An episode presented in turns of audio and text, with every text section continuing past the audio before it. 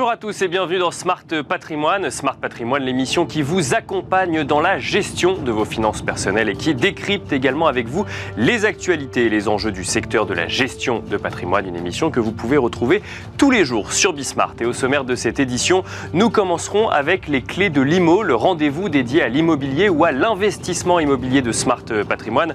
En l'occurrence, nous nous demanderons ensemble quelles sont les évolutions liées au process de vente euh, donc d'un bien immobilier, mais aussi on se demandera s'il y a des évolutions dans les critères qui sont importants actuellement pour les acheteurs. Autant de questions que nous poserons dans un instant à Aurélien, Aurélien Flamand, euh, directeur du marché immobilier chez Le Bon Coin. Nous enchaînerons ensuite avec Enjeu patrimoine, un enjeu patrimoine euh, consacré au financement de projets de biens communs. Nous nous demanderons comment, via des investissements ou via des dons, on peut financer des projets de biens communs. Une question que nous poserons à Édouard Vieillefaux, euh, directeur prêt et investissement, mais aussi associé chez Credo Lending. Et une question que nous poserons également à Thomas Tixier, directeur de la communication de la Nuit du Bien commun. A tout de suite.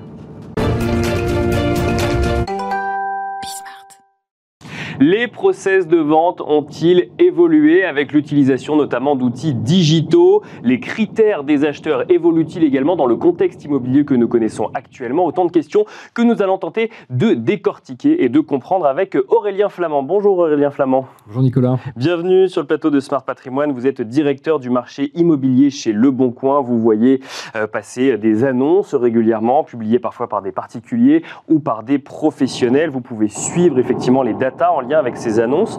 Euh, quand on parle de process de vente, est-ce que vous constatez, euh, par exemple, une évolution de la proportion euh, d'annonces publiées par des particuliers ou par des professionnels? Est-ce qu'on voit plus de particuliers publier leurs propres annonces ou plus de professionnels se saisir de la vente de biens immobiliers? Ça a longtemps été une, une légende face à laquelle il a fallu qu'on se batte parce que lorsqu'on s'est lancé sur le sur le marché de l'immobilier, les professionnels voyaient plutôt d'un mauvais œil qu'on puisse accueillir également des contenus de particuliers. Sur la même plateforme Sur la même plateforme, euh, et qu'on était un peu perçu comme le, le, faux soyeur de la profession. Sept ans plus tard, il n'en est rien. Euh, la part d'annonces que les particuliers diffusent en propre euh, a plutôt baissé. Et aujourd'hui, on est dans un ratio 15% d'annonces de particuliers et 85% d'annonces de professionnels. D'accord. Donc ça dit premièrement que le mouvement qui était redouté n'a pas eu lieu. Le deuxième point, c'est que euh, on a de plus en plus, finalement, je pense, réussi à convaincre le particulier qu'il avait un intérêt à, confier, à confier son bien à un professionnel. Et c'est vrai que nous, notre métier, c'est aussi en permanence d'offrir des solutions de diffusion pour le particulier vendeur, s'il a fait ce choix. D'accord. Et d'essayer le plus possible de provoquer des passerelles pour que, lorsque l'intermédiation est possible, on l'incite, on la provoque. Bah, c'est quand même assez euh, étonnant comme constat, si je puis dire, parce que si je reviens sept ans avant, hein, c'est comme ce que, ce que vous nous disiez il y a quelques instants, on pourrait se dire qu'à partir du moment où on a tous les moyens digitaux pour mettre en vente son bien soi-même, on a tout intérêt à le faire. Or, c'est pas ce que vous constatez dans les chiffres. En fait, il y a une réalité. Euh, on en revient souvent à la notion de fantasme. On en parlait la dernière fois entre le fantasme d'acheter et acheter réellement. C'est la même chose, c'est qu'il y a le fantasme d'acheter par soi, de vendre pardon par soi-même et donc de, ne, de faire l'économie d'une commission. Bien sûr. Sauf que plus on avance dans ce processus et plus on mesure l'accompagnement qu'un professionnel vous apporte. Et donc on a différents types de comportements. Alors soit euh, vous vous rendez compte qu'en réalité vous avez euh, trop rêvé ce qu'était la valeur de votre bien et le prix que vous en avez euh, D'accord. vous avez convenu et hors sol. Parce que vous n'avez pas accepté les, estimations de professionnels et finalement vous vous rendez compte que ça correspond à un marché ou à une demande. Et qu'il y a une réalité. Et c'est vrai qu'en particulier là dans la tendance qui s'amorce, peut-être qu'il va y avoir un décalage entre la valeur d'il y a un an et la valeur de dans un an. D'accord. Vous avez à l'inverse certains vendeurs qui vont s'apercevoir qu'ils ont trop de succès et qu'en fait trop de sollicitations, trop d'appels, trop de visites à effectuer, et que ça fait également partie de la prestation qu'un professionnel apporte. Et puis surtout, selon moi, le point qui est le plus important actuellement, c'est que vous avez quand même un cadre législatif avec de plus en plus d'obligations lorsque vous êtes un vendeur, euh, la loi climat, l'encadrement des loyers, qui font qu'aujourd'hui, vous pouvez vous retrouver à méconnaître vos obligations. Et là encore, le professionnel, il a quand même vocation à vous apporter tout cet accompagnement-là. Donc nous, on est en permanence aussi en train de rappeler ça, et y compris moi dans mes prises de parole. Bien sûr. Parce que j'en suis convaincu. Euh, et en revanche, bah, nous, on est content d'être cette plateforme généraliste qui permet à chacun à chaque projet de choisir son mode de commercialisation. Alors les obligations, euh, on, va en parler. Euh, juste avant, euh, si on reste effectivement sur ce choix de vendre en direct ou de passer par un professionnel, est-ce que, alors vous constatez effectivement que c'est 15% de particuliers, le reste de professionnels dans les mises en vente. Est-ce que pour autant, on, vous constatez que le premier réflexe c'est de tenter de vendre, en, de vendre, en, direct avant de se rétracter ou c'est intégré lorsqu'on met en vente son, son, bien qui, de passer par un professionnel? Bah, J'ai toujours ce petit reliquat, c'est-à-dire que je sais qu'aujourd'hui une plateforme comme la nôtre arrive à capter 80% des, biens portés par euh, des, vendeurs particuliers. D'accord. Mais on sait aussi que sur l'ensemble des annonces déposées par des particuliers, 60% finiront par faire appel à un professionnel. D'accord. Donc vous voyez deux fois le même bien, une fois posté par un particulier, ensuite posté par un professionnel. D'accord. Mais ça, me va très bien parce qu'il y a un petit peu ce côté, allez, je vais mettre dans le pied, le pied dans l'eau pour voir si elle n'est pas trop froide. Mais euh, moi, ça me permet quelque part d'identifier un lead acquéreur, un lead vendeur, pardon. D'accord. Et de, là encore, par l'intermédiaire d'autres outils qu'on met à disposition de nos clients, d'essayer de capter ce lead vendeur et de faire en sorte que le professionnel puisse faire valoir toute sa valeur ajoutée. Alors si on se place maintenant du côté des acheteurs, alors on en a déjà parlé hein, dans cette émission euh, ensemble, notamment les évolutions en matière de tendance du marché immobilier, mais est-ce que vous constatez des critères qui euh, reviennent sur le devant de la scène ou qui euh, apparaissent que vous ne voyez pas il y a quelques mois ou quelques années quand il s'agit de sélectionner un bien immobilier? Bah, C'est vrai que là, je à la crème, mais euh, en sortie de Covid, euh, les envies de d'extérieur, de nature, de balcon, de terrasse. Évidemment, toutes ces choses-là ont explosé littéralement. Mais donc fin 2022, ça ne se dément toujours pas ça, ne se dément pas. D'accord. Ça ne se dément pas parce que j'ajoute à ça qu'on a quand même en plus eu un petit épisode caniculaire cet été qui a fait reconsidérer la problématique de je suis dans un appartement sans balcon, sans extérieur, où j'ai une, opportunité euh, pavillonnaire. D'accord. on avait aussi commenté le, l'intérêt pour la maison individuelle, bien sûr. Individuelle. Mais c'est vrai qu'au-delà de ça, ce qu'on relève aussi, c'est les intérêts de mobilité géographique. Euh, avec quand même un, pôle d'attractivité plus marqué sur des plus petites agglomérations, voire des zones rurales, une perte de dynamique des grandes métropoles, Paris et en province. Et donc on a, on a déjà cette, euh, cette, cette tendance qui se, qui se manifeste. Et puis on voit aussi que les pôles d'attractivité qui étaient déjà connus qui sont soit liés à une attractivité d'océan avec la côte atlantique ou la côte méditerranéenne, ou quand même des bassins très dynamiques comme le Rhône-Alpes, continuent à capter les, recherches. Le, sujet euh, DPE, diagnostic de performance énergétique, vous constatez également que c'est dans les critères de sélection euh, des, acheteurs aujourd'hui? Il y a un grand flou actuellement sur, euh, sur ça. je pense que c'est pas encore tout de suite là. D'accord. dans tous les critères de recherche. Pourtant, c'est une obligation de le publier pour le vendeur. Mais c'est pas, le sujet. C'est qu'en fait, d'une part, aujourd'hui, vous avez une obligation légale sur effectivement votre DPE, et je pense qu'il y a encore un manque de pédagogie euh, de la part de l'État concernant ces obligations-là, parce que euh, même nous, en tant que diffuseurs de contenu, euh, on pourrait très bien nous dire interdisez les annonces qui ne sont pas conformes. Or, on considère que nous, on héberge des contenus dont leurs rédacteurs doivent être en pleine connaissance de leurs devoirs. Bien sûr et certains professionnels, même eux, ne le font pas. Mais je pense que le particulier, l'enjeu aujourd'hui, c'est de faire de la pédagogie, de l'accompagner dans tout son parcours de dépôt pour lui rappeler ses obligations. Et je pense que là où les choses vont beaucoup changer, c'est qu'effectivement, on voit que de plus en plus de banques, dans l'analyse de l'octroi d'un prêt, vont demander quelle est la classification du bien prêt à acheter, et vont même maintenant jusqu'à demander si le prêt vient financer les travaux nécessaires pour obtenir une classification euh, au-delà de la norme E. Oui, c'est ça. Donc, fait que le bien A, B, C, D ou D. Dans le cadre d'un investissement locatif. D'accord. Donc ça veut dire qu'il y a cette obligation côté vendeur, on la connaît. Alors effectivement, euh, elle n'est pas toujours respectée par euh, les vendeurs à l'heure actuelle, mais, mais elle existe. Et côté acheteur, il y a une pression qui vient plus du financement, de dire attention, acheter une passoire thermique moins chère n'est pas forcément une bonne affaire, puisque nous, de toute façon, on ne vous accompagnera que si vous la transformez quelque part. Je pense que pour le particulier qui vise à acheter un bien pour y vivre, cette pression va venir de là.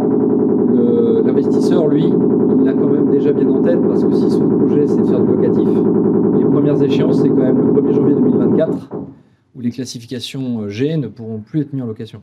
C'est peut-être pour ça qu'on entend des bruits de travaux un petit peu partout, et dont dans ce studio, Aurélien Flamand. je reviens quand même sur euh, un, sujet que vous avez mentionné, c'est le rôle d'une plateforme face à cette obligation de publier un DPE. C'est-à-dire qu'effectivement, en tant que Le Bon Coin, euh, vous avez dû vous poser la question, vous devez encore vous poser la question de savoir quel est notre rôle. Est-ce qu'on doit vérifier si euh, les DPE sont publiés ou non? Est-ce qu'ils sont conformes à la législation? Ou est-ce que, au contraire, c'est la responsabilité du professionnel ou du particulier et nous ne faisons que la mise en relation?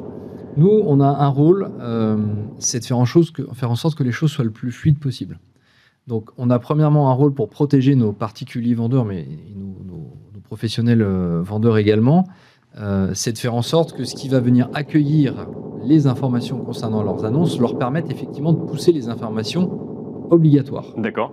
Et donc, effectivement, une annonce sur le bon point aujourd'hui est tout à fait normée pour accueillir les informations en lien avec le DPE. D'accord. Après, la question qui se pose, c'est est-ce que vous êtes dans la coercition ou est-ce que vous êtes dans l'accompagnement et la pédagogie Ce que je vous disais tout à l'heure.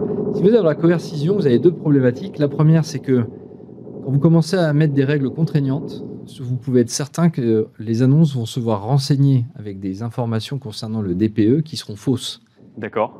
Mais si ça vous bloque au dépôt pour pouvoir déposer, vous forcerez le truc et vous mettrez une information qui n'est pas la bonne. Donc la manière contraignante n'est pas la bonne. D'accord. Je ne pense pas. Et ensuite, j'ai un autre problème, c'est qu'aujourd'hui, on a un rôle important sur le marché de l'immobilier pour, euh, pour intermédier les acheteurs, les vendeurs, aujourd'hui est extrêmement coercitif à ce stade. Ça veut dire que tout d'un coup, vous retirez peut-être 30%, 40% de votre contenu, et ce sont autant de, matchs qui ne se font plus à un moment donné où c'est déjà compliqué, là, où le, le, Bien sûr, transactionnel se, ralentit. Donc moi, le sujet que je répète à l'envie, c'est euh, comment, quelles sont toutes les opportunités qu'on peut avoir sur notre parcours client pour l'informer de ses obligations, et y compris on lui envoie des mails pour le relancer lorsque ce n'est pas conforme. Euh, qu'est-ce que également euh, l'État peut faire pour mener beaucoup plus de campagnes de pédagogie et rappeler les obligations? Et je pense que c'est comme ça qu'on va réussir à créer euh, de bons réflexes. Vous constatez, pour finir, effectivement, des volumes en recul ou en tout cas qui sont moins dynamiques qu'en début d'année, en fin d'année 2022 aujourd'hui? Bah, Nous, on est l'antithèse d'une dynamique de marché. Euh, c'est-à-dire que quand le volume transactionnel baisse, nos contenus augmentent. Bien sûr. Et donc ce qu'on constate effectivement depuis, euh, depuis le mois de septembre, c'est que les contenus sont supérieurs à ceux de l'année dernière, que la durée de vie des annonces commence à s'étendre. D'accord. Que le prix des biens dans certaines euh, zones géographiques baisse. Donc c'est ce qui nous permet de mesurer toute cette tension. Pour autant, j'ai aussi un discours un petit peu rassurant. On ne voit pas un effondrement aujourd'hui des prix au mètre carré et on ne voit pas des, durées de, mise en vente qui doubleraient ou qui tripleraient. Mais la courbe se tasse. Merci beaucoup Aurélien Flamand d'être venu sur le plateau de Smart Patrimoine faire le point avec nous sur euh, les process de vente, l'évolution potentiellement des process de vente entre acheteurs et euh, vendeurs, qu'ils soient particuliers ou professionnels. Je rappelle que vous êtes directeur du marché immobilier chez Le Bon Coin. Merci beaucoup. Merci. Merci à vous de nous avoir suivis. On se retrouve tout de suite dans Enjeu Patrimoine. Comment peut-on financer des projets de biens communs et comment un investisseur peut-il se saisir de ces sujets-là? Voilà la question qui va nous animer actuellement dans Enjeu Patrimoine. Et pour cela, nous avons le plaisir de recevoir sur le plateau de Smart Patrimoine Édouard Vieillefaux, directeur prêt et investissement, mais aussi associé chez Credo Lending. Bonjour Édouard Vieillefaux. Bonjour Nicolas. Bienvenue sur le plateau de Smart Patrimoine. On va évoquer effectivement la stratégie et euh, les, euh, la promesse de Credo Lending dans un instant. Mais juste avant, nous avons également le plaisir d'associer, d'accueillir accueillir pardon, Thomas Tixier, directeur de la communication de la Nuit du Bien commun. Bonjour Thomas Tixier. Bonjour Nicolas. Bienvenue à vous également. Euh, mercredi dernier euh, se tenait la Nuit du Bien commun. Euh, la Nuit du Bien commun, vous allez nous expliquer ce que c'est dans un instant. C'est un événement qui se tenait, si je ne dis pas de bêtises, à l'Olympia. Exactement. et qui réunissait dans la salle un certain nombre de donateurs ou d'investisseurs, en tout cas de... On était plus de 1200 avec plus de 800 personnes en licence, donc effectivement ça réunissait pas mal de monde. Je parlerai plus de donateurs que d'investisseurs parce que l'objectif de la Nuit du Bien commun, c'est de permettre à des projets associatifs d'essaimer, de démultiplier leur impact, d'aller le plus loin possible en présentant non pas l'intégralité de l'association, mais un projet spécifique à un parterre de donateurs, dans l'objectif d'aller collecter des fonds, des dons derrière. Donc on va parler de levée de dons, si on fait une analogie au monde de la start-up. Euh, j'aime bien cette, définition, et elles ont donc 4 minutes comme un pitch de, dire de, start-up devant des investisseurs pour euh, embarquer la, la, salle. Donc les associations montent sur scène, elles ont 4 minutes pour pitcher, et ensuite, comme un fonctionnement de vente aux enchères, les euh, personnes dans la salle peuvent faire des dons aux associations. Exactement, on a un commissaire qui va annoncer un premier palier à 5 000 euros, puis toutes les personnes qui veulent faire un don à 5 000 euros vont s'exprimer via un panneau qu'ils lèvent. Donc on va avoir une série de numéros qui sont cités. On va avoir une jauge qui va se cumuler derrière avec tous ces panneaux. Et ensuite un palier à 1000 euros, un palier à 500 euros, un palier à 100 euros. L'idée c'est que chacun, en fonction de ses moyens, puisse donner, que ce soit en donnant sur, je vais dire, son superflu, au-delà de ce qui gagne, de ce qui lui est nécessaire, et aussi en donnant sur son nécessaire euh, au quotidien. Et alors, si on doit faire un, retour sur cette nuit du bien commun, déjà, c'était la cinquième édition. Sixième édition. Sixième édition. Déjà, il y en avait eu cinq avant ça. C'était la sixième édition. Vous avez récolté, récolté un peu moins d'un million d'euros, 972 740 euros exactement, si je ne dis pas de bêtises. Est-ce que vous êtes heureux de ce résultat, si je puis dire ainsi? Ah bah, Cette soirée est une, est une réussite. Euh, déjà de, toute l'équipe et de tous les lauréats qui y ont travaillé, mais aussi une, j'ai dire une réussite de tout ce que la Nuit du Bien Commun déploie depuis euh, des années, puisqu'aujourd'hui c'est la sixième édition à Paris, mais nous sommes aussi à Marseille, à Lyon, à Strasbourg, à Toulouse, à Bordeaux, à Dijon, à Rouen. Il y a énormément de villes aujourd'hui euh, qui accueillent cet événement. On a voulu célébrer tout ça à Paris, donc euh, de ce point de vue-là, c'était assez extraordinaire parce qu'on a eu le cours La Boussole qui est venu, dont les enfants sont venus chanter sur scène, qui a été lauréat de cette édition. On a eu le Puy du Fou Academy qui est venu jouer une scénette qui avait été lauréat il y a quelques années. Et par-dessus tout, l'Olympia était rempli, rempli à craquer, il n'y avait plus une seule place disponible. Et cet engouement, pour nous, c'est ça ce qui célèbre le plus la réussite de ce, projet, des, des donateurs d'avoir envie de, soutenir. Euh, alors justement, euh, donc la nuit du bien commun, vous nous l'avez dit, c'est des associations euh, qui, qui, viennent pitcher. Si on rentre un petit peu plus dans le détail de ce qu'on définit comme un projet de bien commun. On trouvait quoi sur scène euh, donc, euh, eh ben, euh, lors de l'événement Pas mal de projets. Donc on avait 12 projets. Peut-être pour en détailler un ou deux plus précisément, on avait par exemple Tombé du Nid. Tombé du Nid, c'est porté par une famille, la famille Noël. ils ont lancé en fait il y a quelques mois une application qui permet de travailler tout un réseau et d'aider des parents qui accueillent des enfants porteurs de handicap. Et aujourd'hui, ils avaient besoin de financement pour pouvoir élargir ce réseau de bénévoles au travers de l'application dans différentes régions de France. Et donc les donateurs ont pu les soutenir sur ce projet-là. On avait Solidarité Paysan qui accompagne les paysans qui sont passés par des, euh, euh, des phases extrêmement compliquées, euh, parfois jusqu'à la liquidation de leurs activités, pour agir sur ceux qui permettent aujourd'hui et qui nous permettent à nous Français aujourd'hui de, de manger. Édouard Vieillefaux, si je ne dis pas de bêtises, vous étiez mercredi dernier également dans la salle. Exactement. J'étais un, spectateur. Spectateur ou donateur euh, Ça, c'est personnel. Ça, c'est personnel, effectivement. Ça, on ne le dit pas à la télévision. Non, non, mais je vais être très honnête. C'était spectateur, Et, supporter de l'œuvre. Euh, vous êtes donc euh, associé chez Credo Lending. Credo Lending qui a une, une activité d'investissement. il y a également son, j'ai envie de dire, son, son, père qui est Credo Funding, pour le coup, qui est plus axé sur le don. Là, on va parler investissement. j'ai envie de vous poser la même question qu'à Thomas Tixier avant d'aller plus loin, c'est quand on parle de bien commun, de projet de bien commun, comment est-ce que vous le définissez? Alors, bien commun, il y a une définition, enfin, il y a deux définitions d'ailleurs qui nous sont données par deux papes.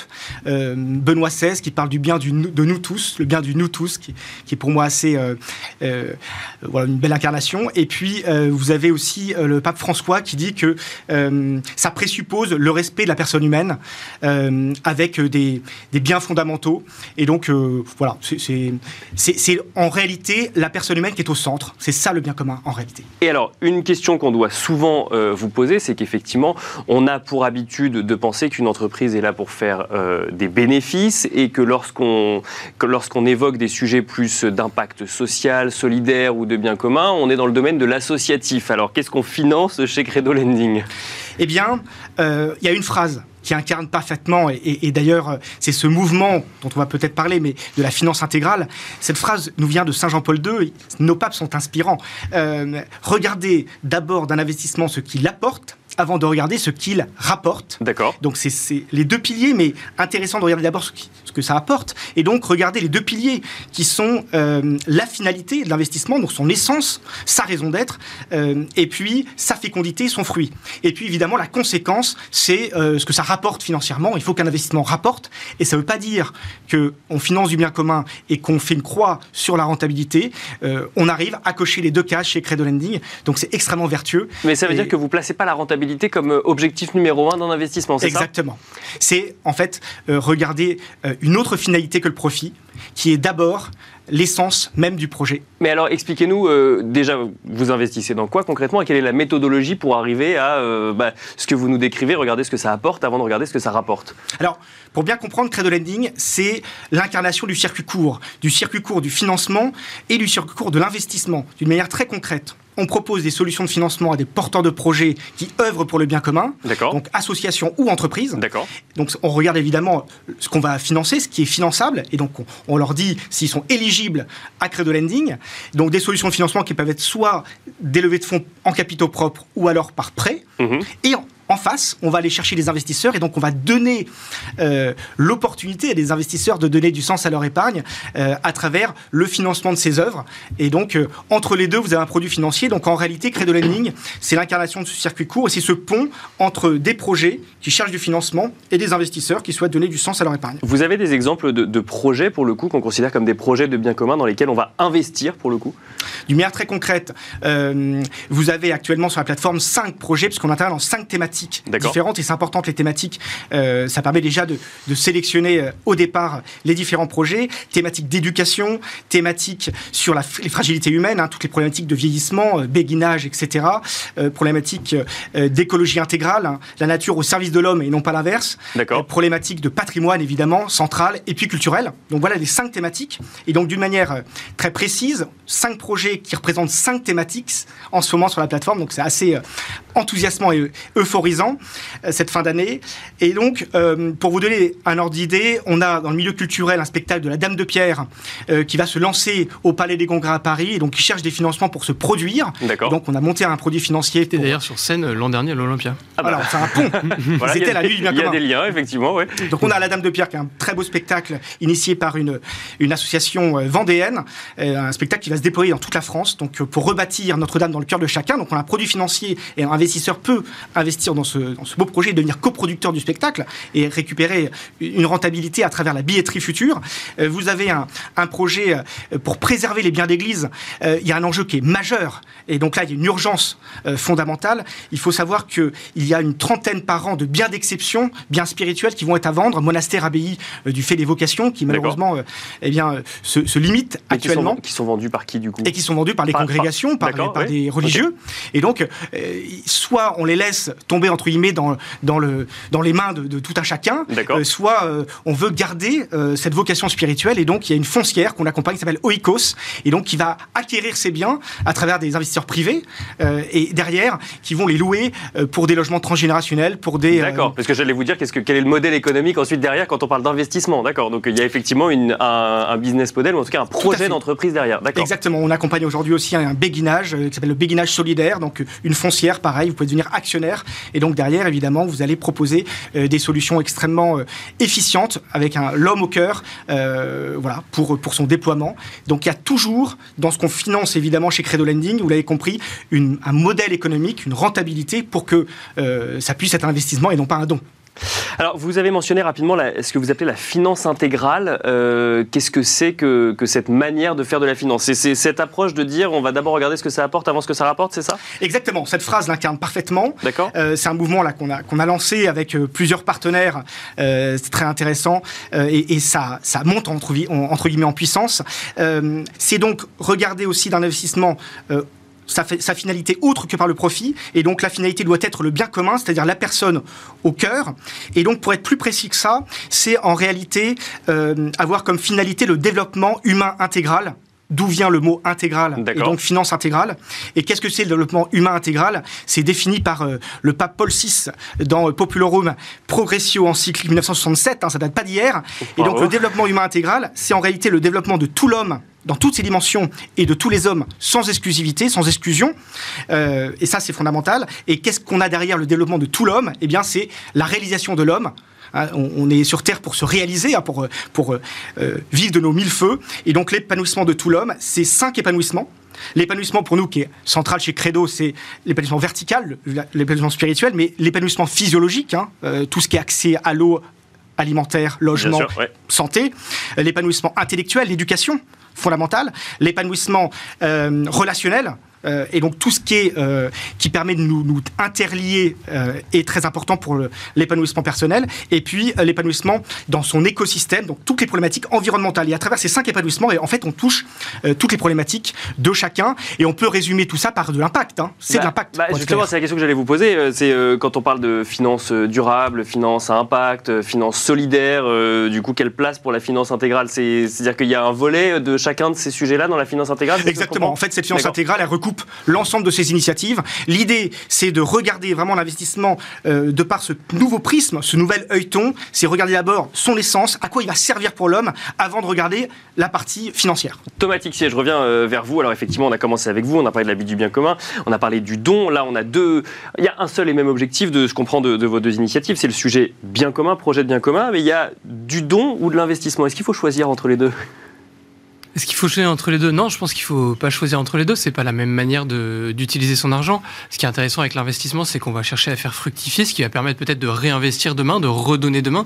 Je pense que par contre, ce qui est important dans la notion du don, c'est qu'on va aussi peut-être aller chercher sur son nécessaire, ce qu'on ne fera jamais en investissant. Personne n'investit en se disant je vais moins manger pendant six mois, euh, mais au profit d'espérer gagner plus et peut-être de risquer de tout perdre. Par contre, quand on fait un don, on peut le faire dans ce biais-là en se disant peut-être que pendant un mois, je vais me priver de certaines choses. Euh, si vous faites un don de 100 euros, 34 euh, euros, on n'est pas très loin d'un abonnement à une, une chaîne de, de TV ou autre. quand, vous dites don de 100 euros, 34 euros, parce que vous faites, un, vous faites allusion à la fiscalité. À la, déduction fiscale. D'accord, oui, mais justement, c'était ma question. il, y a, un sujet fiscalité quand on fait un don. Il peut y avoir ce sujet fiscalité, c'est là-dessus que je voulais en arriver, et du coup, ça ramène à quelque chose qui finalement, je vais me priver peut-être de mon abonnement TV, et c'est pas si excessif que ça, mais je vais quand même m'en priver pendant un mois. Et à l'inverse, on peut aussi parfois aller, euh, beaucoup encore de nos concitoyens n'ont malheureusement pas les moyens de défiscaliser euh, et d'aller au-delà. Une question un peu provocatrice, Thomas Tixier. Vous êtes donc sixième, sixième édition de la Nuit du Bien Commun. Vous êtes arrivé juste en dessous d'un million d'euros. Est-ce que l'objectif pour l'année prochaine, c'est d'aller au-dessus d'un million d'euros L'objectif, il n'est pas forcément financier? Non, l'objectif financier, il n'a a pas d'intérêt. On n'est pas en train de faire de l'investissement. Justement, on fait du don. Notre objectif, c'est que les associations qu'on présente sur scène, elles passent par un processus de sélection rigoureux. Leur projet, il tient dans une enveloppe. L'objectif, c'est de les aider à financer cette enveloppe. C'est pas juste d'injecter de l'argent pour injecter de l'argent. On n'est pas dans le stade. Euh, euh, on, a aujourd'hui euh, des belles licornes qui lèvent des milliards en France. on a des très belles licornes, j'allais dire, dans le monde associatif mais elles se font par leur impact, par leur service du bien commun. On ne définirait jamais une licorne dans le monde associatif par les sommes d'argent qu'elle brasse. On la définira par son impact au service du bien commun.